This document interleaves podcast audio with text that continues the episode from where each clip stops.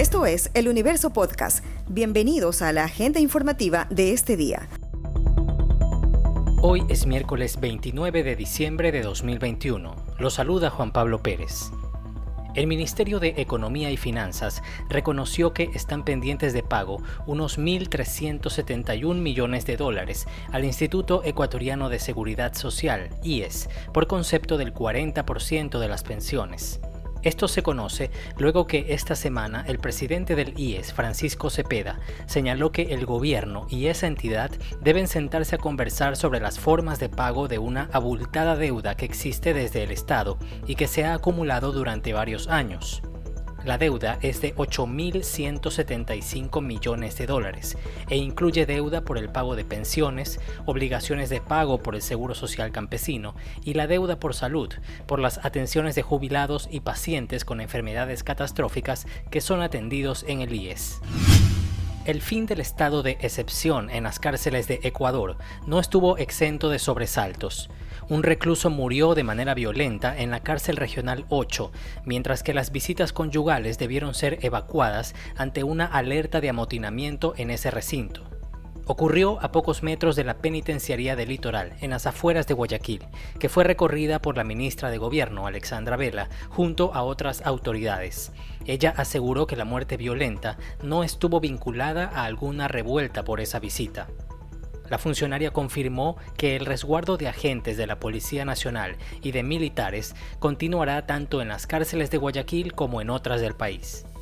Lo que el gobierno puede decir al término del estado de excepción es que el estado de excepción ha servido para tratar de restablecer el control en todo el país y que ese proceso de mantener el control es un proceso que se hace día a día y que se va a culminar en el momento en el que efectivamente todos los pasos adicionales que se están dando en este momento se concreten.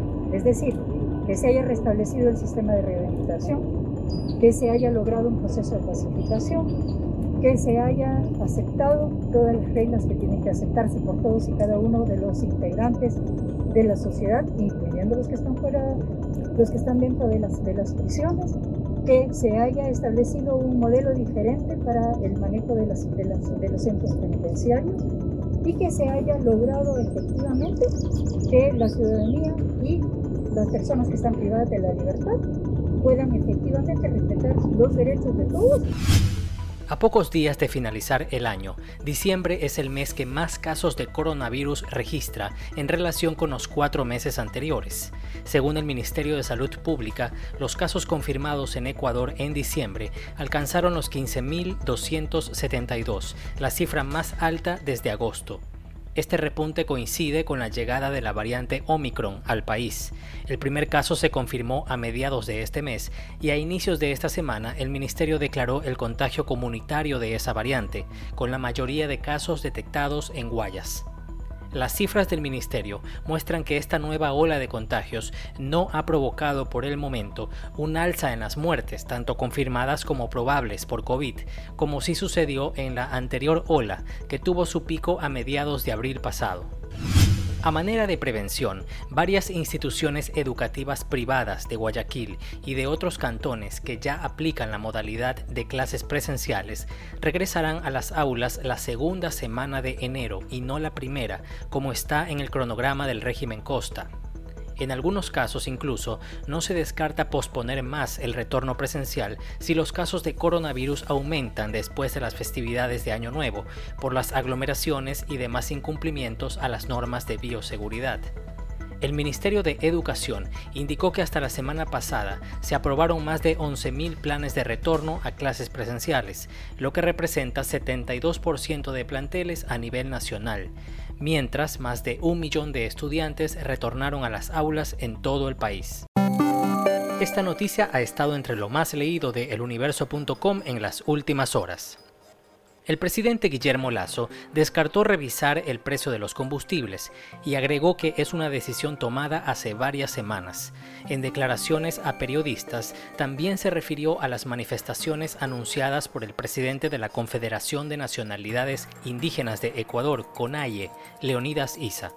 No tenemos ningún anuncio que hacer, no vamos a elevar los precios de los combustibles, así que todo el mundo tranquilo. Ahora, ¿esto eh, igual podría cambiar con los diálogos que se han venido sosteniendo en los últimos meses? No, no hay ningún cambio. Es lo que le conviene al pueblo ecuatoriano y esto ya fue resuelto hace algunas semanas atrás. ¿Qué dice usted a Leonidas Issa que ha anunciado nuevas manifestaciones por el combustible, presidente? Hoy es el Día de los Inocentes. Le deseo que pase muy bien. La CONAIE y otras tres organizaciones esperaban una respuesta del gobierno sobre la propuesta de reducir el precio de los combustibles. El régimen pidió dos semanas para tomar una decisión, pero hasta ahora no se había pronunciado. ISA había advertido que en enero iniciarían medidas de hecho indefinidas, aunque no se han anunciado fechas, y en los últimos días declaró que no asistirán a más mesas de diálogo con el régimen. Esto fue lo más destacado de la jornada. Hasta la próxima.